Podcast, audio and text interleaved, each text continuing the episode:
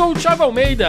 Eu sou o Denis Augusto. E eu sou o Roberto II. E hoje é 26 de maio de 2020 e você está em mais um Zona em Quarentena. Eu sei que tá todo mundo meio perdido nos dias e nas semanas, enfim, mas vocês têm sentido que as horas têm passado de uma maneira estranha? Ou não? Sim. Cara, eu, eu acho que depende. Desculpa não, não ser assertivo. Mas assim, é porque no meu caso eu tava. Eu entrei naquela paranoia de dormir pouco, né? De tipo, acordar, dormir tarde, acordar cedo. E aí depois veio a boa e velha depressão e eu voltei a dormir 12 horas por dia. É, mas aí culminou com o inverno, né? Que tá chegando. E aí, ou seja, da 4 da tarde já tá mega escuro e é a hora que eu tô acordando. Então meu relógio biológico foi pro caralho. e realmente não recebe a luz do sol faz 30 dias. Porra, mano, a vitamina D, ela tá me ligando com saudade já. É, eu estou nesse regime de trabalhar normal, entre aspas, normal, né? Porque a gente nunca fica normal numa situação dessa. Mas eu voltei a fazer aquele negócio que a gente tinha comentado no último programa, de voltar a pé. Aí eu vejo cenários muito loucos, tá ligado? Que eu tô vindo e tá, o céu tá meio laranja, meio azul, assim. Quando eu tava fazendo isso antes, ainda tava de dia, entendeu? Então tem toda essa questão que a gente às vezes entra em choque, ainda mais que agora aqui tá na média de 9 a 10 graus a hora que eu saio de serviço. Então, nossa, cara, pra subir, eu acho que eu tô escalando no Everest, assim, tá ligado? Porque tá frio pra bosta e é alto pra cacete pra subir. Nossa, tá até horrível. Eu chego lá em cima do, do morro, tô quase afogando, assim. O Denis entregou um, uma cabra, né? Aquelas cabras montanheiras. Subir na ladeira no frio. Cara, tá muito estranho porque os meus dias têm passado muito rápido, assim. Eu sei que muitos ouvintes estão em casa, às vezes até por razões de, de forças maiores, né? E eu vejo muita gente reclamar: ah, meu dia tá chato, tá entediado, a hora não passa. Aí eu olho no relógio 9 horas. Eu levanto, tomo um café, passo uma planilha, olho duas da tarde. Eu falo, caralho, o que, que tá acontecendo? É, cara, a gente tá entrando num vortex, né? Meu Deus, meu Deus. É que nem pro, a quarentena pro Roberto é um mega feri um feriado emendado eterno, né, cara? Então, quando você sair daí, já, é, já é, tá mais ou menos na época que você entrou na quarentena. É tipo isso. As horas estão muito loucas, mas a única hora certa é a hora do primeiro bloco de notícias. Iniciando aqui, diretamente do G1, coluna de bem-estar, casos de coronavírus e número de mortes no Brasil em 26 de maio, né? Também conhecido como hoje. Nessa terça-feira, segundo o levantamento exclusivo do G1, junto às secretarias estaduais de saúde, foram registrados 24.549 mortes provocadas pelo Covid-19 e 392.360 casos confirmados da doença. O balanço do Ministério da Saúde dessa terça-feira informa aí por volta de 24.512 mortos e 391.222 casos. O Brasil é o segundo país no mundo com o maior número de casos confirmados da doença, atrás dos Estados Unidos. E aí, como sempre, quem tiver o interesse, o link tá na postagem. E aí tem todas as taxas, os percentuais aqui que o G1 tem feito uma, uma métrica muito boa, né? E aí tem todas as métricas aqui, os gráficos da taxa de ocupação de leitos em UTI, as cidades com maior incidência de casos, enfim, né? Ah, só reforçando aqui ah, e atualizando os números e, bom, Brasil atrás apenas dos Estados Unidos, cara. Isso tá. Como o Roberto falou na edição passada, né? Isso traz o carimbo pra América Latina como um todo, né? Mas tem aquele lema do governo, né? Brasil acima de tudo, né? É o carimbo do se fudeu, né? Pois é, cara. Seguindo aqui, link da Isto É, nessa seção aqui, Isto É Dinheiro. Ministério Público defende que eleição não seja adiada por pandemia. O vice-procurador-geral eleitoral Renato Bril de Góes enviou hoje, dia 26, uma manifestação ao Tribunal Superior Eleitoral em que defende o não adiamento das eleições municipais de outubro por causa da pandemia do novo coronavírus. Em parecer de 121 páginas, Bril de Góes cita estudos de universidades de Singapura, Estados Unidos e Brasil que prevêem uma estabilização da pandemia de Covid-19 entre fim de julho e início de agosto, ainda antes do início da campanha eleitoral. Muita gente não está citando isso, né? A gente tem até se preocupado né, com a questão do Enem, a gente já comentou isso aqui em edições passadas e tal, mas vale lembrar que 2020, né, ano de eleições municipais, e eu acho que o coronavírus vai ser assim, um fator decisivo para muitas coisas. Ele vai estar tá na pauta aí, provavelmente, de todos os candidatos né? E também ele vai ser decisivo no sentido de que se vai rolar ou não, né? É, é uma coisa realmente bem inusitada e que pode vir a mudar o nosso calendário eleitoral aí de maneira definitiva, talvez. Cara, eleição, eleição vai rolar, cara, nem que seja dia 31 de dezembro. Você pode ter certeza, cara, porque sem eleição, essa máquina que a galera move aí não, não existe, né? Então, você pode ter certeza que vai ter eleição, cara. Isso pode não ter nem, mas eleição vai ter. Cara, eleição tem que ter, né? Porque os candidatos já assumem no ano que vem. Senão você teria que ficar. Uma das propostas é ficar meio parlamentarista, né? Até o, você ter uma, uma eleição. Mas o que me, me deixa com medo, né? Não querendo soar alarmista, mas é, a gente está vivendo hoje uma tentativa de volta à normalidade com futebol e tal, e isso estamos falando do final de maio. É, até outubro, novembro, você ainda deve ter muita coisa no Brasil rolando, porque a gente segue como um epicentro, e mais gente querendo normalizar ainda se não tivermos normalizado na marra. E por normalizar, eu digo, todo mundo saindo de casa, mas ainda mais gente morrendo. A normalidade por normalidade. Então, eu quero que vocês imaginem, a gente ainda tá vivendo na pandemia, e as coisas não estão normais, mas os governantes dizem qual é o perfil de público que se dispõe a sair de casa para aglomeração para votar? Bolsonarista. Se não normalizar até e a, e a eleição continuar na data que tá, a gente se fudeu muito, cara. É. Não, e outra coisa, eleição, é, urna eleitoral é um bagulho assim. Você coloca a mão num lugar que um monte de gente colocou a mão. Se, se a gente parar pra poder pensar, é um puta troço sujo, né, cara? Sujo em vários aspectos, na verdade. é verdade, cheio de sujeira ali dentro. Mas, cara, escola, escola pública, que geralmente. Quer dizer, eu voto em escola pública. Eu também. Eu também. Quer, quer dizer, eu, na verdade, eu mudei meu título pra São Paulo. Agora eu vou mudar, vou votar no Senac. Enfim, é, em Belém eu votava numa escola pública, tipo, duas quadras de casa. E o, o, a minha baiazinha eleitoral lá, ela era pouco movimentada. Mas, cara, tinha umas que ficava uma fila do caralho. E a gente sabe que o brasileiro também adora votar em cima da hora. Então, quando dava aquele horário, assim, tipo, umas duas horinhas faltando, tinha as sessões eleitorais que ficavam lotadas. E aí, tipo, não é um espaço muito grande. Como é que você faz distanciamento? Que é um caos, cara. Essa é. questão que o Roberto citou é meio que dilema, né, cara? Um paradoxo que a gente tem que conviver, né, cara? A gente não vai votar. Aí essa extrema-direita vai ascender ainda mais no, nos, nos, né, nos eleitorados locais, assim. Mas se a gente vai votar, a gente pode tomar muito no cu com saúde, tá ligado? Então isso aí, cara, é uma coisa que a gente tem que ficar muito atento na questão do desenvolvimento, né? A questão do Enem, nem tanto, né? Vai entrar, vou ser preso daqui um dia. Mas o, essa questão do, eleitoral, cara, a gente tem que ficar muito esperto, porque é uma coisa, assim, tão séria quanto a pandemia que a gente tá vivendo, entendeu? Exatamente. E agora eu vou ser um pouco bairrista, né? Olha, fala aí, que novidade! Mas não, não, gente, porque as coisas realmente aqui na, nas terras cariocas estão muito tumultuadas esse começo de semana. Então, partindo aqui pro link do G1, é, estudo aponta pico da pandemia de coronavírus no mês de junho e recomenda lockdown no Rio de Janeiro. Um estudo realizado por pesquisadores da Universidade Federal do Rio de Janeiro, a UFRJ, estima que o pico da pandemia do coronavírus vai acontecer no início de junho e recomenda o lockdown para frear a velocidade de transmissão da Covid-19 no estado. O cálculo, feito por cientistas do Instituto Alberto Luiz Coimbra de pós-graduação em pesquisa de engenharia, mostra que o número de infectados pela doença no Rio de Janeiro pode chegar a 40 mil no pico da pandemia, previsto para a primeira quinzena de junho. Ainda segundo a estimativa, se o lockdown não for adotado no estado, o número de mortes pode ser de 30 mil pessoas no fim da pandemia,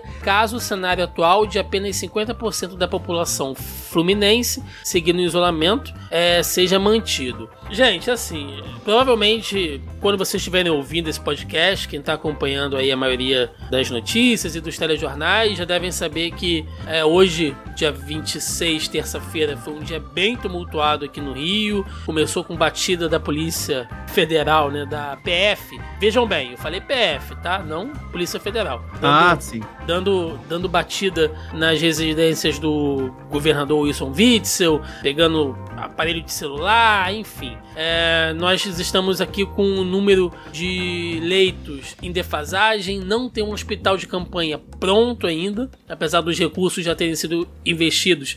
A gente está com atraso. Ah, no estabelecimento de alguns desses hospitais de campanha. Tem o caso lá dos respiradores que foram comprados, que não funcionam, foram desviados, que sumiram. Gente, Rio de Janeiro, meu, meu Deus do céu, meu, meu Rio de Janeiro amado. Olha, aqui realmente não é para amador, gente. Vou falar para vocês que que viver nesse nível hard aqui tá complicado. Cara, é... e um dado interessante também, desculpa a voz aí, que quando o Denis tava falando, eu me engajei com o yakisoba que tu tava comendo, quase que eu morro aqui. Não, é que você tava falando, tanto que eu, eu, fiz uma tática ninja de apertar o botão de mudo antes que eu começasse a tossir, senão ia estragar tudo, mas voltando. Você tá Quem comendo tá escutando... de, de, de, hashi ou de, de garfo? De hashi. Ah, ah por isso, né? Encheu lá na Não, é- goela.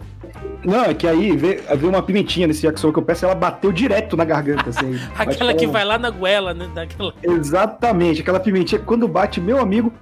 mas quem tá escutando a gente nessa quarta-feira, estiver escutando a gente mais pelo final do dia, Secretaria do Rio libera também, geralmente seis da tarde, Thiago, geralmente é o horário aqui. Por aí. Então, a estimativa é de que nesta quarta-feira, dia 27, o Rio de Janeiro tenha passado, o estado do Rio de Janeiro tenha passado a China em número de mortes. Né? Então, para a gente ter noção de como estão as coisas no Rio de Janeiro. É, a questão do Witzel é envolvendo o Bolsonaro, não tem como, como achar que não, né? O, o, a treta do Bolsonaro é de achar que existe uma perseguição contra os filhos dele, principalmente no Rio de Janeiro. E agora essa retaliação com os Witzel, que foi anunciada antes de acontecer pela Carla Zambelli, ou seja, que é, que é muito próxima do presidente ou, ou, seja, qualquer dúvida que existia sobre alguma interferência do presidente da Polícia Federal, se já não tinha caído por terra, cai mais ainda, né? Cara, é burro, assim, em diversas maneiras, porque, é, vamos lá, né? Se você for pensar que a gente está passando por uma pandemia, todos os veículos de comunicação, a mídia, a oposição política, tá todo mundo ligado em tudo, todo mundo querendo aquela, sabe, aquela mijada na tampa do vaso para poder te pegar. O cara que quiser. É, usar, sabe, de, de subterfúgio para fazer qualquer tipo de putaria agora, sabe, de ladroagem agora, ele tá pedindo para se lascar, entendeu? Não é o momento, dizer, nunca é o momento para isso, né? Mas se o cara quer roubar, ele tem que fazer isso na encolha, bicho. Sabe? Então, se realmente se comprovar isso, né, se essa investigação do Witzel comprovar o envolvimento dele, a gente teve aqueles, a, aquelas pessoas ligadas à Secretaria de Saúde aqui que foram exoneradas, estão respondendo o processo, a gente já noticiou isso em edições passadas aqui do Zona em Quarentena. Então eu quero mais é que o Witzel se lasque mesmo, seja preso e responda e vai entrar aqui pro, pro, nosso álbum de figurinhas aqui de, de, de governadores presos. Então Arrombados. tem que ir mesmo. Porém, contudo e entretanto, é, cara, é, completamente suspeito assim. Você vê, muda, né, a, a, direção da Polícia Federal, muda o superintendente aqui no Rio de Janeiro e rapidamente é montada uma operação. Eu não tô reclamando da operação, não, é bom. Pra mim tem que ter operação todo dia na casa de todos esses caras. Só que que é estranho, é estranho. E a Carla Zambelli também é outro jumento, né? Se cair de quatro não levanta e, e ainda abre a boca lá pra, pra tripudiar. Então é muita sujeirada, bicho. É inojante, né? Porque no e, final das contas, quem sai perdendo somos nós aqui. É, porque assim como a gente falou no último programa, né? A partidarização. Acertei, né, Roberto? Isso mesmo. A partidarização. Tava comendo yakisoba, Roberto. Tava. é a partidarização da pandemia. E isso é horrível, porque como se não bastasse tanto filha da puta que a gente tem que lidar todo dia nesse governo, eles estão colocando uma cortina de fumaça numa parada que não pode ter cortina de fumaça. A gente tá relatando aqui todo dia, toda duas vezes na semana, no mínimo, essa parada tá assolando todo mundo e vai ficando para trás, vai ficando para trás, vai ficando para trás. Isso que fode. Cê, cê, eu posso problematizar mais um, mais um termo que vocês ficam usando? Sim. Vai, se, Roberto. Se vocês me permitirem, por exemplo, cortina de fumaça. longa de batom.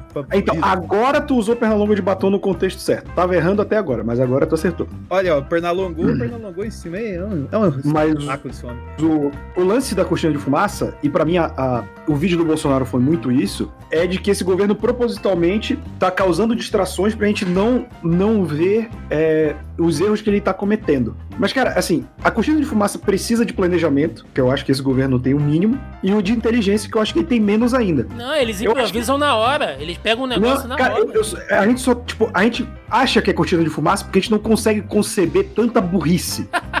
Mas o fato é que é tão. Eles ganham na quantidade, né? É, eles fazem uma merda atrás da outra. E aquele negócio, tipo, ah, a Damares, quando fala uma besteira, continua você vem. Não, cara. Sabe por quê? O que a Damares fala, em qualquer governo minimamente democrático, seria um absurdo. E por isso a gente se choca. Não é uma questão de, tipo, aquilo vai destruir do Bolsonaro. É que, tipo, o Bolsonaro tá fazendo um absurdo e vem alguém e fala outro absurdo. Só que são paradas tão extremamente absurdas que você não tem como, tipo, não. Tipo, ok, o que a Damares falou é um absurdo, mas tem esse aqui do Bolsonaro. Não, você, você fica quebrado, sabe? Então não acho que seja uma cortina de fumaça, só acho que é o governo mais burro da nossa história, sem dúvida alguma. E aí, só para fechar essa parte aqui do Rio de Janeiro, né, é pra ser ainda um pouco mais preciso, vou puxar a sardinha aqui pra minha cidade, né, Duque de Caxias, conhecida como a cidade do crime, a Dallas, carioca, é... Foco de Covid reabre comércio e prefeito diz: não tenho bola de cristal. Segundo o link aqui de notícias do UOL, né? O Washington Reis, que nós apelidamos aqui em Caxias de Pequeno Batoré, né? Olhem aí a foto do Washington Reis, vocês vão entender. É, Adoro! Que é prefeito. Você pensa que é bonito ser feio? Que é prefeito de Duque de Caxias, disse que decidiu reabrir o comércio em razão da disponibilidade de leitos hospitalares e do, e do prejuízo estimado em 100 milhões nos cofres públicos desde o começo da pandemia. Não tenho bola de cristal, afirmou em entrevista ao UOL após ser questionado sobre o impacto da medida na população. Ele admitiu, contudo, reaver a decisão se houver aumento de mortes e internações. Com 187 óbitos, o município da Baixada Fluminense é o segundo no estado do Rio com o maior número de mortes por Covid-19, doença causada pelo novo coronavírus. Na tarde de ontem, a Justiça do Rio derrubou a reabertura do comércio. O prefeito disse que irá recorrer com base em decisão do STF, o que deu autonomia a prefeitos e governadores no combate ao coronavírus. Até então, o Rio de Janeiro já contabiliza mais de 4 mil mortes. Eu quero lembrar que há, pouco mais de um mês, no nosso digníssimo Washington Reis, ele se contaminou de coronavírus, pegou Covid, mas adivinhem, né? Ele não foi internado nos leitos aqui de Caxias. Né? Ele foi para os hospitais. Se eu não me engano, foi na Barra foi na Zona Sul aqui. É, não posso afirmar, mas não foi um hospital. Não foi um hospital público e não foi um hospital de campanha e nem foi num hospital em Duque de Caxias. Ele ficou doente, foi se tratar fora aqui da, da cidade, né? Então, assim, se fosse tão bom ele garantir, ele poderia ter ficado aqui, mas ele não ficou. E vale lembrar também que o Washington, no começo da pandemia, quando a gente estava discutindo aquele lance lá da igreja, né? Nossa, parece que tem três anos isso. É, ele falou que, segundo palavras do Washington Reis, se eu lembrar, eu vou deixar o link aí na postagem. Eu não gosto de citar nada aqui que eu não possa provar, mas isso é relativamente fácil de, de, de achar. É, tinha vídeo dele circulando no Facebook dizendo que ia manter a igreja aberta porque a cura estava na igreja. Né? E ele, a grande base da curral eleitoral dele é de, são os evangélicos aqui em Caxias e é mais um político que está partidarizando em cima da religião e é isso, né? Ou seja, no fim das contas ele disse que se, que se aumentar ele para. Então vamos, vamos, vamos testar, né? Vamos testar aí. Se morrer muito, aí a gente volta atrás. Não bastasse estar ruim no Rio de Janeiro, meu amigo. Ainda tô aqui em Caxias. e fechando aqui a nossa primeira parte do bloco de notícias. Link da Isto É. Jornalista pega coronavírus após furar quarentena para ver seguidor do Instagram. A quarentena tem dificultado os relacionamentos amorosos e, no entanto, algumas pessoas acabam furando o distanciamento social para encontrar uma nova paixão. Uma delas é a jornalista carioca Camila de Paula, dona de uma agência de marketing digital que contraiu o novo coronavírus após encontrar um seguidor pelo Instagram. As informações são da revista Marie Claire. Após alguns dias conversando, eles se encontraram pela primeira primeira vez no dia 29 de março em sua casa para evitar aglomerações e respeitar o isolamento social. Camila disse que depois desse encontro começaram um namoro em plena quarentena. Ah, por que, né? Dessa notícia? Virou TV Fama? Não, gente, é porque eu tenho visto aí diversas notícias desse tipo de coisa acontecendo, de casais que estão furando para se encontrar e estão se contaminando, porque, né? Logicamente você vai ter uma troca de, de de fluidos, né? Vamos colocar assim dessa maneira. E bom, a gente sabe que a quarentena é difícil, o isolamento social é difícil, mas todo mundo se expõe. Às vezes você expõe as pessoas que moram com você, né? Você pode sair para encontrar alguém e aí você volta para casa, traz esse vírus para dentro de casa. Então, ninguém tá tá imune a isso. É, as pessoas não são que nem o Roberto, que no Instagram dele recebe 15, 20 chamados de pitéisinhos lá no. Ah, que me lá. E ele não, ele não tá furando a quarentena por causa disso, entendeu? A sede é grande, mas ele não tá indo. É um cara que da mídia aí, tá ligado? Famoso, pop, comunista e tal assim. A galera vem atrás dele. Eu não sei se isso foi um, um recalque ou um deboche. Foi um pouco dos dois. É que o Denis é meio devagar, a gente nunca entende o que ele quer fazer. E partindo aqui para segunda, a segunda parte do nosso bloco de notícias, onde nós falamos das fake news né, desvendando aí algumas fake news. Segundo links do G1, começando aqui, é fake que Viação Itapemirim decretou falência em razão da quarentena imposta com o novo coronavírus. A empresa não faliu. Desde 2016, ela passa por processo de recuperação judicial devido à pandemia. Ela poderá, inclusive, atrasar o pagamento de suas dívidas e ter mais dinheiro disponível para tocar o negócio. A mensagem que tem rolado por aí diz que a empresa faliu e associa o fato à pandemia, né? Se, isso, se isso acontece com uma grande, imagine com as médias, pequenas e microempresas. Então, fique em casa e assista de camarote o seu país ruir. Então, é mais uma daquelas fake news super tendenciosas aí para botar medo, né? Botar medo aí nos, nos pequenos empresários, empreendedores, né? nas empresas de pequeno e médio porte, como se todo mundo não tivesse sabendo que a situação tá difícil pra cacete, como se a gente não falasse aqui sobre isso direto, que a economia tá passando por um perrengue e muita gente vai quebrar sim, né? Como se já não bastasse isso, tem essas porra dessas fake news aí, ainda para tocar mais o terror nas, nas pessoas. Como se as notícias reais não causassem terror suficiente, os caras inventam fake news ainda. Cara, isso agora eu tô vendo mais ainda nessa é, é fake news do medo das coisas quebrarem. Assim, eu, o Agnaldo Timóteo, pra ter noção, tava compartilhando que o bar da Brahma, aqui em São Paulo, um dos mais tradicionais, ia fechar e tal. Que era fake news, que não ia fechar. Mas na verdade, menino. é mentira! Cara, toda imitação do Agnaldo Timóteo vai fazer rir. É automático. é, tipo, ô velho filha da puta, compartilhando mentira e, tipo, colocando assim: é, vocês vão ficar de braço cruzado. Gente, que se foda se o bar fechou, caralho. E vai abrir outra coisa ali.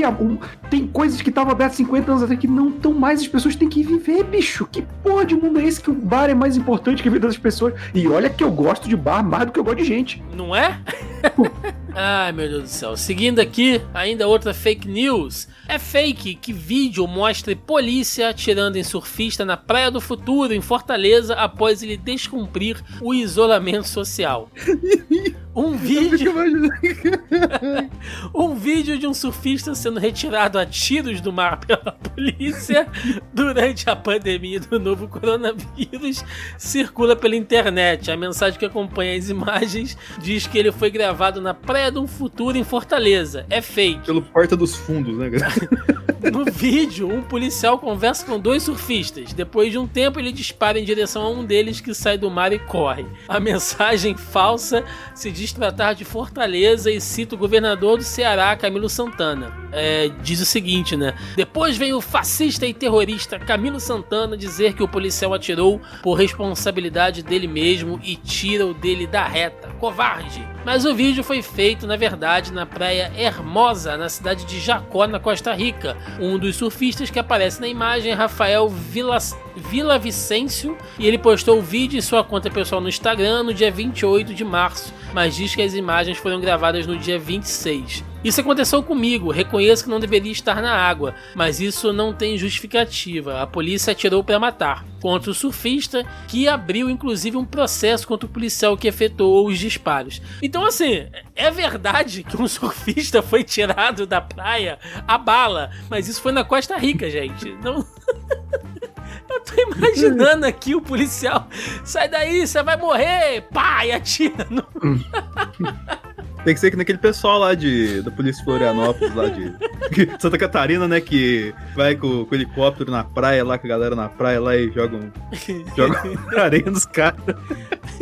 Roberto, o que, que você acha de alguém querer salvar a sua vida te enchendo de bala? Olha, eu vou dizer que eu agradeceria muito se a pessoa fizesse isso, né? Ai, Ai, cara, eu vou te tirar da água atirando em você. Caralho. Puta merda. Eu vou te dizer que deve ter gente do, do governo que concorda com esse tipo de atitude. Né? A gente pode dizer que nesse caso a polícia cortou a onda do surfista? Ah, não. E fechando aqui nossas fake news, é fake que fórmula caseira com maçã, inhame e água de coco proteja do coronavírus. Né? A gente sempre tem que trazer. Não, essa... eu essa notícia, o JP já coloca a vinheta do Masterchef, que é o Masterchef do corona nessa porra. Não, essa semana vamos dizer que linhaça, uma pitada de limão, duas gotas de extrato de baunilha levado ao forno pré-aquecido a 180 graus curam o coronavírus. Porra! Isso é vergonha da profissão! Mas segundo a notícia, circula pelas redes sociais, até o até o redator do G1 já tá de saco cheio. Circula pelas redes sociais mais uma receita caseira para combater a Covid-19. A mensagem diz que a combinação de maçã, inhame e água de coco é eficaz contra o novo coronavírus. A mensagem diz que se trata de um remédio caseiro para o coronavírus e que não há contraindicação, mas não há qualquer evidência científica de que a fruta, o tubérculo e a bebida combatam o vírus, juntas ou separadas inhame com maçã, deve ficar um nojo horrível. Falta alecrim, falta açafrão, falta tudo nesse produto. Começando o nosso bloco de notícias culturais, esportivas, enfim, segundo link aqui do Tenho Mais Discos Que Amigos, músicos de Zezé de Camargo e Luciano contraem Covid-19 após live. Durante esse período em que tantas lives estão acontecendo, muita gente tem criticado, em especial as duplas sertanejas, que têm feito superproduções em suas transmissões, inclusive com grandes equipes e vários músicos presentes. Foi o caso de Zezé de Camargo e Luciano, que fizeram em um especial de Dia das Mães e agora estão tendo que lidar com uma consequência da escolha. Os músicos que acompanham a dupla contraíram a Covid-19 e um deles, o baixista e diretor da banda, o, o, o Hélio, está internado na UTI em estado grave né, no Hospital Metropolitano de São Paulo. É, vocês, inclusive, já falaram isso aqui várias vezes. O, o Denis sempre bate nessa tecla aí que o nego tá fazendo live assim, gente, não vamos sair não, vamos fazer uma live. Aí tem garçom, tem, tem rodízio, tem. Porra, não, né? Cara, mano, é, é um absurdo, cara, essas lives. Eu tava vendo a da Simone Simaria. Puta, é que tá rolando mesmo, Simone Simaria e da outra dupla sertaneja feminina. Silmarillion e. É, Silmarillion e Hobbit. é. Simone Simaria e as outras, que tem as coleguinhas, que são. A que tem a que parece a Kardashian, só que tem as duas que são gordinhas, que é top, Rogerinho. Enfim. Claro que elas são é, anãzinha, né? Então é tipo. É, e elas são gêmeas. Delas, tá ligado? É.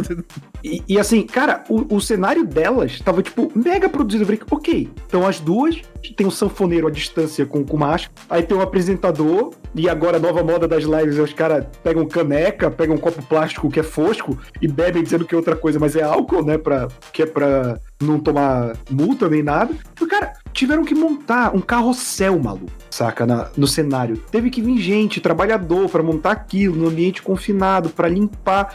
Maluco, assim, você movimentou muita gente para fazer essa live, saca? E teve até aquela, né, que foi a Lady Gaga que organizou e todo mundo sacaneou. Caralho, os caras tocando em casa, mó sem graça. Por que aqui no Brasil essa live não ajudou em nada, saca? É uma mega produção que envolveu, tipo, no mínimo umas 30 pessoas pra, pra falar pra você ficar em casa. Eu tava. Você falou isso, eu tava vendo uma esses dias. Tá vendo? Meus pais estavam vendo, eu passei na sala e notei isso. Do Guilherme Santiago. Os caras gravaram, tipo, começou de dia, na beira da piscina, com garçom servindo churrasco, tipo, de 20, 20 minutos pros caras, tá ligado? Eu lembro que eu fui, voltei, eles estavam vendo ainda. Fui, voltei, eles estavam vendo a live e o cara tinha trocado de roupa. Aí a minha mãe falou: adianta pra minha live. Falei, cara, eles ficaram seis horas gravando. Ficou de noite. Os caras na beira da piscina, assim, tá ligado? Tipo, se, como se não bastasse todas as ameaças que o Corona tem, os caras estavam na, tipo, que nem a mãe fala, né? Tava na friagem pra pegar uma gripe, um resfriado normal, assim. Pô, galera tá foda-se pra parar, tá ligado? Então, tipo, você é foda, cara.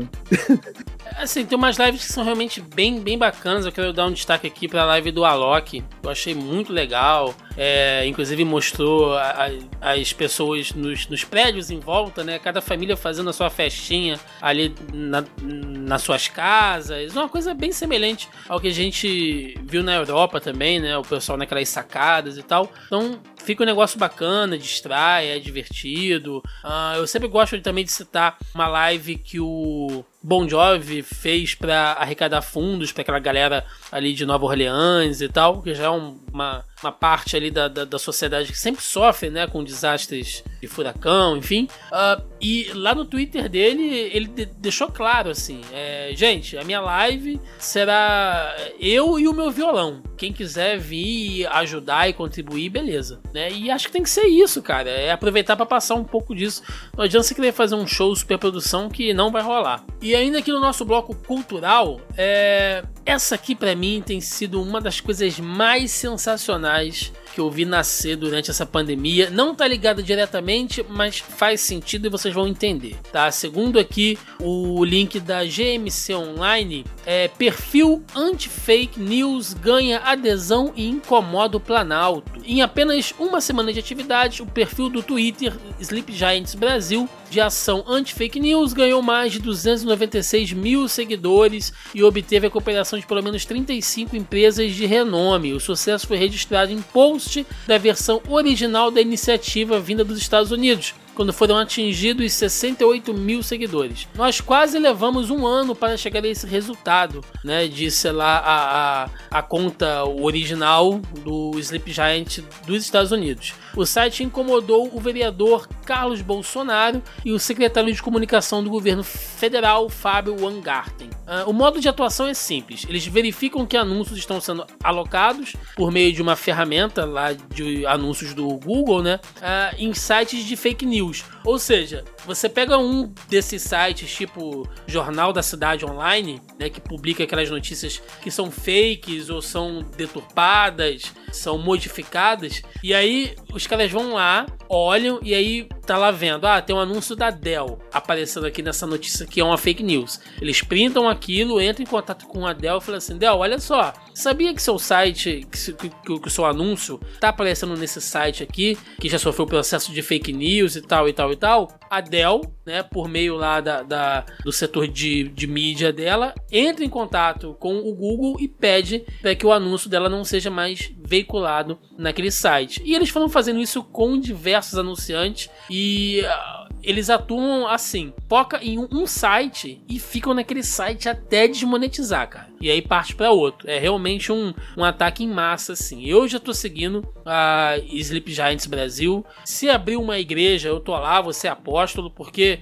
a gente briga, briga, briga demais aqui por causa de fake news né? Então é uma coisa que a gente está vendo que está trazendo é, resultados catastróficos durante essa, essa pandemia, mas a luta contra essas fake news tem que ser eterna, cara. Tem que ser direto, sempre, sempre, sempre. Então fica meu parabéns aqui essa galera da Sleep Giants e que projeto sensacional, cara. Não sei se vocês acompanharam isso aí nos últimos dias. Eu Sim. vou, ô, Roberto, eu vou dar um passe para você fazer um golaço. Ah, é, imagina. Olha que arrombado. É engraçado, né, cara? Isso tá sendo feito por um perfil do Twitter que sonda o site, vai lá na empresa e comunica. Isso seria facilmente feito com um, sei lá, uma sequência mínima de código de quem disponibiliza esse SEO, esse AdWords pros sites, né, cara? Esse AdSense, sim. E nunca é feito, né? Engraçado isso, né, Roberto? Cara, pensei que, que você ia falar de outra coisa, que já comentamos muito aqui nesse podcast também, que é curioso também, né? Que é um jornal da cidade, não se sabe que cidade, né? É o jornal da cidade, e que aparentemente não tem nenhuma ligação com o governo, só é, como eles chamam, a mídia alternativa, que fala o que é mídia comunista. Pô, homeopatia também, né? Exato, né? Mas o filho do presidente que é vereador e por algum motivo não para no Rio de Janeiro, fica só em Brasília com o pai, tá reclamando muito dessa questão de desmonetização. Reclamou, inclusive, dando um print no tweet do Banco do Brasil, reclamando que o Banco do Brasil iria tirar o dinheiro desse site, que acabou voltando atrás, e revelando ali sem querer que o Carluxo estava logado no Twitter do presidente. Então, passando a bola de volta para você, Denis. Galvão. Diga lá, Tito. Sentiu. Ah, sim, mas eu, mas, eu, mas eu entendi, Roberto, que o Denis passou essa bola pra você sobre os anúncios do Google, pra você criticar esse sistema capitalista, né? E puxar Cara, aí a... ah, não, eu queria Roberto, destacar- ele deu uma de Ronaldinho Gaúcho, ele deu umas embaixadas antes de chutar pro gol. Não, é, é porque é importante também destacar que é, toda vez que você vê alguém se é, revoltando com isso, que não tem motivo nenhum, se você de fato tem fake news, e a gente tá falando, não é tipo fake news por revista Fórum, que faz mais, de, de mais interpretativa do que de distorcer. Estamos falando de sites que inventam coisas, de fato. E você vê membros do governo se incomodando com isso, de um governo que é altamente é, apontado como difusor de fake news, cara, tá claramente óbvia ligação. Mas pra tocar aquela comunista internacional que o JP tanto ama, cara, o capitalismo não tem escrúpulo, o capitalismo não liga pra quem tá indo dinheiro e ele só quer saber de estar funcionando. Ele é uma, uma grande engrenagem, cara. Então, o Sleeping Giants ele acertou muito e onde é onde dói mais, que é no bolso. Tirando a grana desses sites, de, de fazer eles funcionarem, o Thiago acho que foi no, num dos primeiros podcasts, até um podcast não relacionado, que a gente chegou a falar que esses sites conseguiam tirar, tipo, 20, 30 mil reais por mês, só com fake news. Acho que isso é na época da eleição ainda, que a gente tava comentando uma época. Na época de 2018, por aí. E outra coisa, Roberto, você até comentou, acho que foi em off isso, não chegou a ser num programa. Você falou que você entrou numa live, você entrou na CNN, no, no CNN transmitindo ao vivo, e que você olhou pros comentários do chat CNN, você viu um tanto de bot. Eu lembro você comentando disso. É a mesma coisa de onde o Sleeping Giant está, está no Twitter. E no Twitter tem vários robôs lá, tá ligado? Tem uma fo- foto de fazenda de robô, assim. Não sei se alguém viu, se- com certeza já viu, né? Que é um tanto de celular na prateleirinha, assim, tá ligado? Tudo ligado num sistema só, assim. Sim, sim. Então, assim, pra essa galera, sabe onde achar, tá ligado? O cara que faz programação tá ali, ele sabe como é que identifica essa galera assim. Não O, identifica o porque próprio parece. Twitter, o, O- próprio o- Twitter tem como saber. O Google teve uma época aí que tava dando exemplo de como a pessoa colocar notícia em site, em blog, assim, utilizando uma notícia do, do Sérgio Moro, é, exaltando o Sérgio Moro, tá ligado? Então, assim, cara, é complicado, entendeu? É, pois é, olha, eu É, tô... é, eu tô- só pra, pra galera que tá. Desculpa, Thiago. É, também nessa do Sleeping Giants, eu, eu sugiro seguir o, o, o Twitter do robozinho que ele identifica a atividade de bot. Ele é um bot que identifica outros bots. Ele fica no Twitter, ele pega assuntos, então. E é impressionante. Existe um padrão, cara. Aqui no Brasil, principalmente, porque ele no mundo inteiro, né? Então tem vezes que tem assuntos que, que não estão relacionados necessariamente, mas no Brasil, eu que tô ficando acordado de madrugada trabalhando, chega ali duas da manhã, três da manhã, a atividade de bot tweetando coisas relacionadas ao governo é muito alta. Tipo, duas da manhã, ele vai e twitta. Eu identifiquei um número X de tweets com a hashtag Bolsonaro presidente, é, Bolsonaro reeleito, feito por X contas que não são autênticas, sabe? Então, pô, é um, é um bot, um botzinho que consegue identificar e o próprio Twitter não consegue. Ah, agora você vai poder fazer tweet sem, sem responder. Ah, agora a gente vai, vai limitar tweet que tem palavrão. Mas, porra, os caras mantêm nazista, pedófilo e fake news na, na rede, sabe? É isso que é foda. E aí, O pior, cara. Ô, Thiago, só complementando aqui antes. O pior, cara, é que os bots, ou quando não tem. Geralmente não tem foto, né? De nada. Mas quando tem foto é o quê? É um Photoshop muito zoado de alguém que provavelmente é famoso e, tipo, o cara esticou o nariz, murchou a bochecha assim. Ou então é foto do Naruto, tá ligado? Então é muito fácil identificar é, bot assim, tá ligado? Não, e. e, inclusive, alguns nossos ouvintes podem falar: Não, mas vocês estão de implicância, né? O que que esses sites e tal tem a ver com o governo, né? Então, assim. Pode não ter a ver com o governo, mas olha só, eu tô aqui agora no Jornal da Cidade Online e já posso dizer que logo de cara o único anúncio que tem aqui é venda, instalações e manutenções Silva Aquecedores. Né? É o único anúncio que a gente vai achar nesse Alô, Silva aqui. Aquecedores! É. Vamos tirar aí. E aí, olha só, só lendo manchete aqui, tá? É... Especialista em direito público aponta caminhos ao presidente para acabar com a ditadura da toga. Strume, bosta, Globo e MBL dão chiliques, mas não se indignam com os fatos e com as provas. Madame Witzel recebe ao grana de empresários presos por corrupção. Ah, e essa aqui é sensacional. O Brasil abraça Bolsonaro. Nos braços da pequena Júlia, o abraço do Brasil. Então, gente, porra, né? Logicamente que é um site de jornalismo para babar o ovo do governo. É proibido? Não, não é proibido. Mas daí a dizer que não tem ligação nenhuma, porra, pelo amor de Deus, né? E outra coisa, para quem gostou de, de falar, tipo, ah, o Sleep Giant está fazendo uma ditadura, né? Estão proibindo. Não, gente, olha só. Ou você é burro, ou você está sendo manipulado, porque, primeiro, não tem como um perfil no Twitter fazer uma ditadura. E segundo, é, levando em consideração né, todas aquelas aquelas frases clichês que muitos de vocês, inclusive, adoram falar, como ah, se a empresa ela, ela, ela é particular, né? Se é uma empresa e ela não é um órgão público, ela tem o direito de fazer o que ela quiser. Beleza. Então, a Dell, o Itaú e tal, eles não são obrigados a anunciar aqui no jornal da cidade online. Então, não é ditadura porra nenhuma, né? São simplesmente empresas que não querem ter o seu, a, o seu nome e a sua marca vinculadas e veiculadas por esse tipo de site. E terceiro, Thiago, quem tá fazendo isso é o Sistema Brasileiro de Televisão quando cancelou o jornal do SBT de sexta-feira, para não repercutir a reunião ministerial. Sim, sim, mas vamos levar essa, essa, essa, esse ponto que você trouxe aí para o nosso tema do debate do programa de hoje. Vamos lá. Começando aqui o nosso bloco do tema do debate, né? Fazendo esse, esse gancho, esse timing aí nessa, nessa letra que o Denis passou. Uh, gente, quem está acompanhando a notícia também tem visto aí diversos jornalistas sendo agredidos durante esse processo de pandemia, né? E aí vocês podem falar: ah, mas o que, que tem a ver o jornalista ser agredido com a pandemia?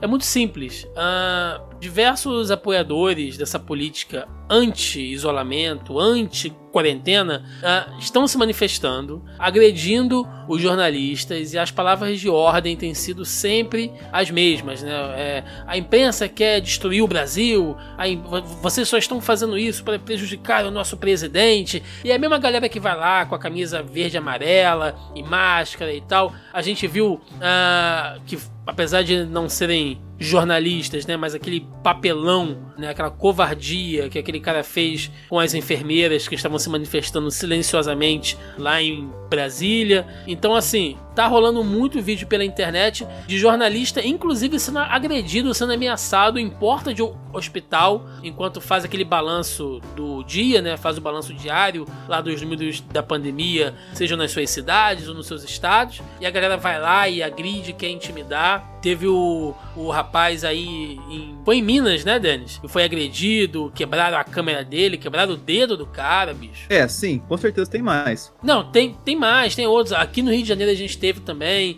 Teve outro aí numa cidade do interior de São Paulo, onde inclusive foi, foi preso, deu, deu, deu polícia, prenderam os caras, porque você não pode fazer esse tipo de coisa. Então, gente, temos, precisamos proteger os jornalistas, tá? Eu tô levando em consideração aqui que a nossa audiência aqui do Zona em Quarentena são de pessoas esclarecidas, é, sabe, são pessoas que não estão aqui com essa visão de a ditadura da mídia e nem nada disso. Você pode até não gostar da Globo, você pode até não gostar da Record, você pode até não gostar da Bandeirantes, enfim, gente. Ninguém é obrigado aqui a ler Folha de São Paulo, mas temos temos que proteger a liberdade de imprensa, temos que proteger o trabalho dos jornalistas sérios. Você pode não concordar, pode ter suas desavenças e suas discordâncias editoriais, mas tem que proteger, cara. Não pode fazer isso. É crime, é criminoso. Se você vir alguma coisa nesse sentido, se você ver um jornalista sendo agredido, seja fisicamente, sendo moralmente, defenda, defenda, porque a gente precisa proteger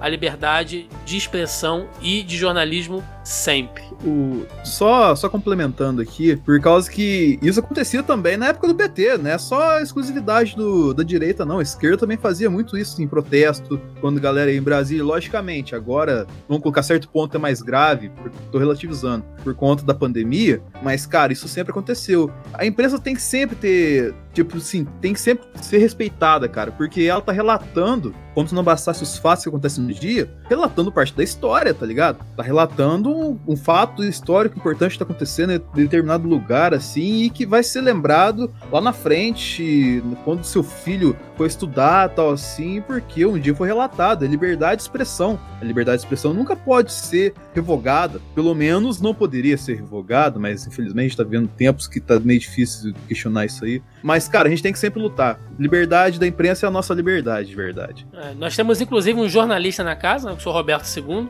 E isso, isso não é novo, né, Roberto? Isso acontece desde que a imprensa existe, mas, cara, mas, tem que, mas tem que ser combatido agora mais do que nunca, né? Então, o problema aqui não é a agressão à imprensa em si, que já é um problema, né, para não cair na relativização, relativização que nem o Denis. O problema é que isso é encorajado por quem tá no poder. Sim. Porque, por exemplo, é aquilo que a gente fala, num jogo de futebol, briga em torcida, aquilo não representa toda a torcida. Então, por exemplo, numa manifestação de esquerda que agridem um jornalista, isso não representa a esquerda. Mas, e eu não falo numa manifestação de direita, numa manifestação de bolsonaristas, em que tem uma agressão e você tem um presidente que justifica isso, a, as partes mais próximas do presidente justificando isso, incentivando isso, aí sim você pode dizer que ele tá, entende?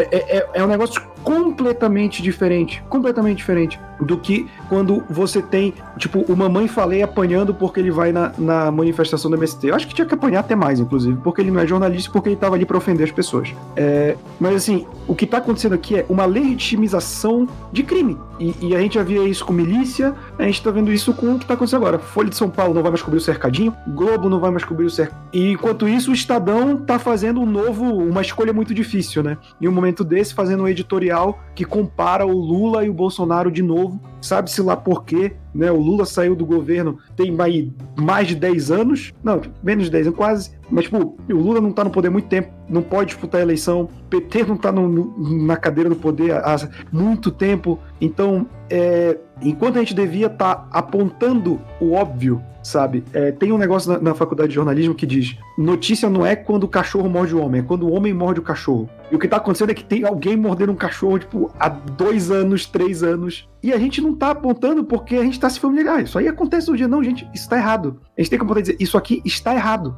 Não é normal. Não é dia a dia. Não faz parte sabe? Que a gente falou, em momentos de jornalismo já, já passei por, por, por, agressão, por verbal, quase física. Felizmente a equipe não, não permitiu, né? Porque eu trabalhava indo fazer matéria em campo. É, mas assim, nunca teve um poder vigente incentivo. É aquilo que a gente fala, é um cara que incentiva agressão à imprensa, um cara que nega doença e que você já imagina em meio a uma pandemia, um cara que não, não foi sequer em um hospital com toda a proteção para ver como estava. Então a gente está vivendo tempos extremamente sombrios e que para mim não se comparam com absolutamente nada assim. E a agressão à imprensa é um dos pilares do fascismo. Eu sei que tem gente de direita que adora esquivar o corpo e dizer, não, peraí, vocês nem sabem o que é fascismo, não. Agredir a imprensa e tomar ela como inimiga é um dos pontos do fascismo. Um dos muitos pontos em que o Bolsonaro gosta de flertar com o fascismo. Então, se isso acontecer, como parece inevitavelmente estar prestes a acontecer, não venham me dizer que vocês ficaram surpresos. Sim, ainda mais corroborando com o que o Roberto falou, cara. O cara da imprensa lá, eu, eu acho que eu mencionei isso no último programa. O cara da imprensa lá, ele tá lá cobrindo a parada, mas ele também tá exposto ao vírus, tá ligado? Ele também tá expondo a sua saúde para o quê? Para relatar o fato tá acontecendo para você ficar em casa, entendeu? Então, ele tá se arriscando, ele é um serviço vital pra tá na rua, tá ligado? Tanto que no começo da pandemia eu vi que a CNN noticiando que jornal, é, bancas de jornais ficaram abertos na, na quarentena, assim, enquanto tava todo mundo fechado, porque a gente não pode, teoricamente, não se pode privar a população de se informar. Então, o cara que tá lá no meio da pandemia lá, tá lá apanhando pra cacete, tá trabalhando lá pra te informar. Então, tipo assim, não adianta você ficar também do lado dos caras assim, ah, vou bater no outro assim, porque chegou um ex-presidente e falou também que é essencial o coronavírus ser uma força da natureza lá para mostrar que a gente depende do Estado, tá ligado? Então, assim, tem errado os dois lados, mas a gente não pode é, restringir essa liberdade de imprensa, cara. E esse é o mais importante. Só queria fechar mandando um abraço pro Cadu Lopes, né, que já gravou com a gente aqui, colega do, do Denis aí, lá do, do SBT, lá em Varginha.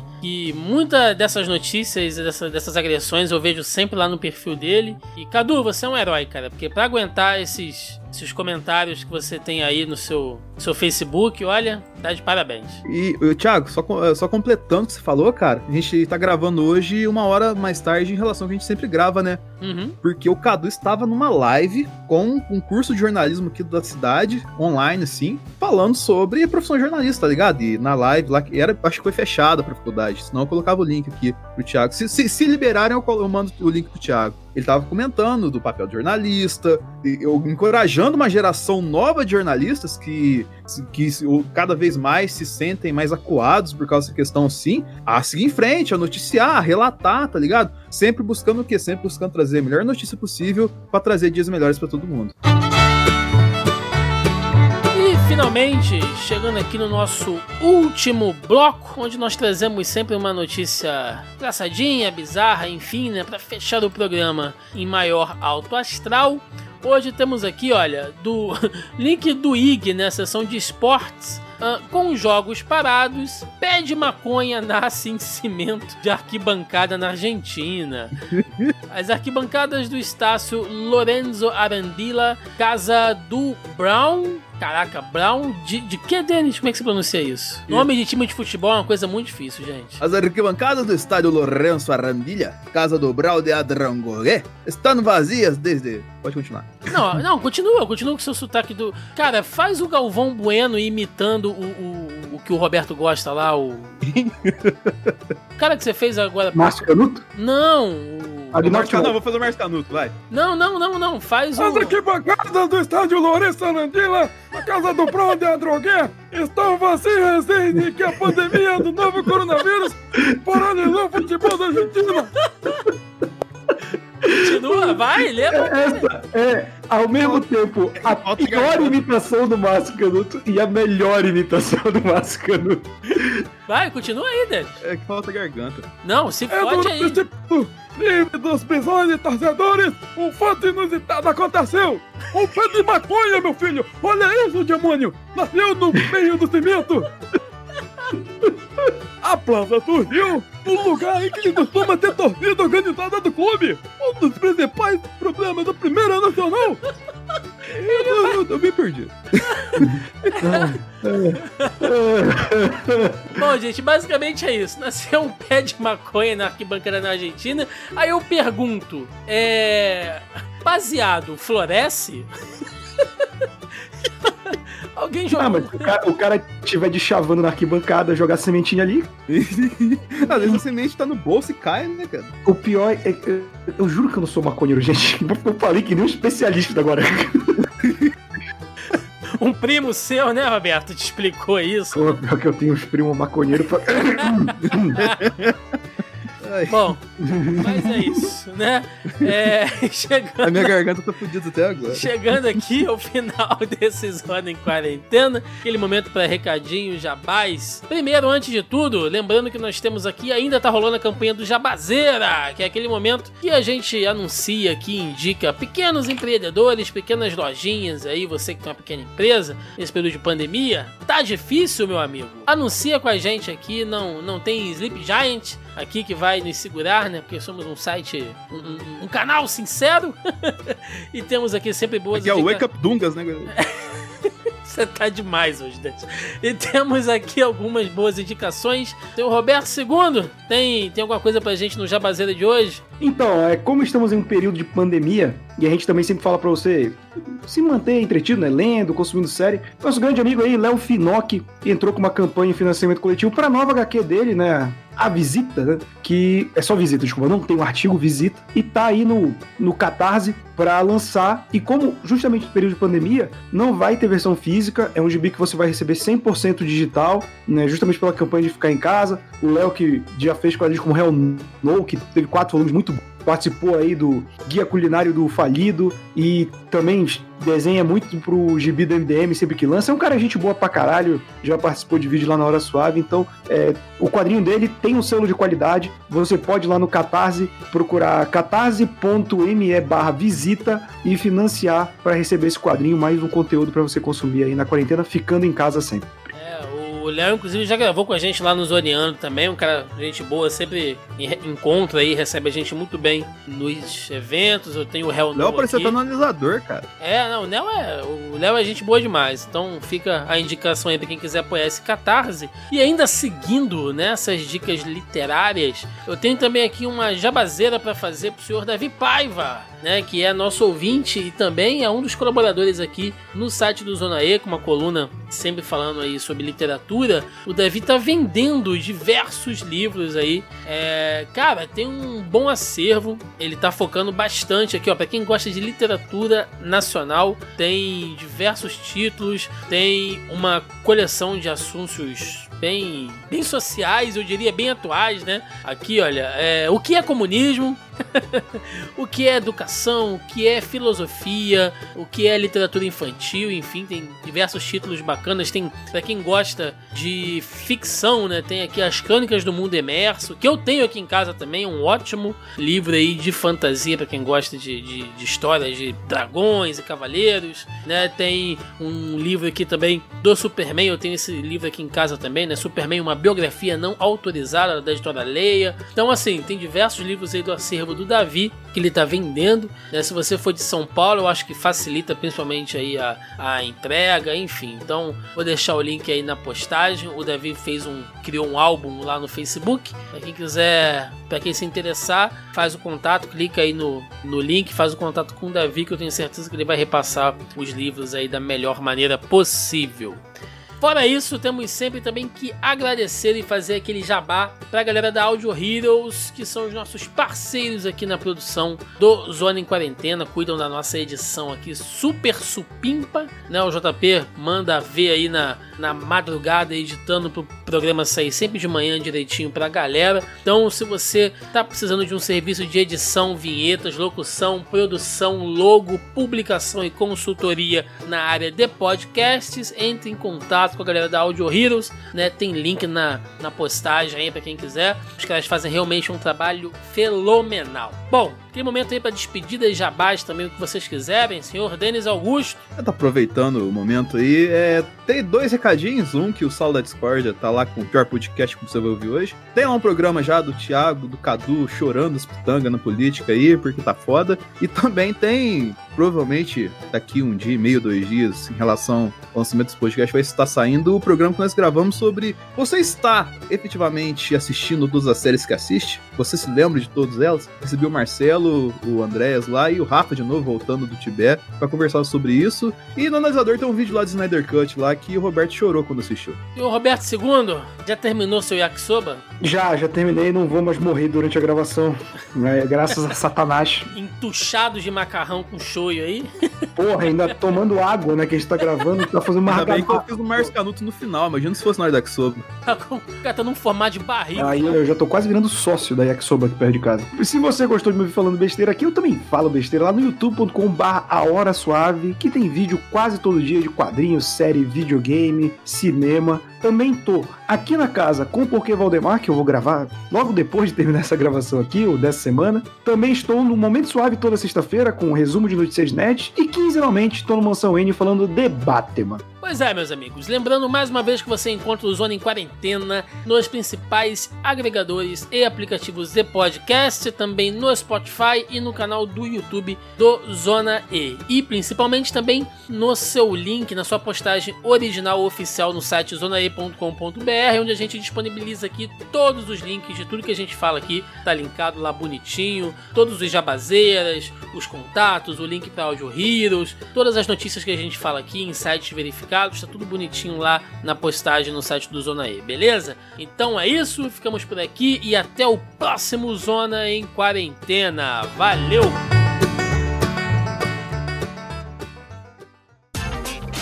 Este episódio foi editado por Audio Heroes. Saiba mais em audioheroes.com.br.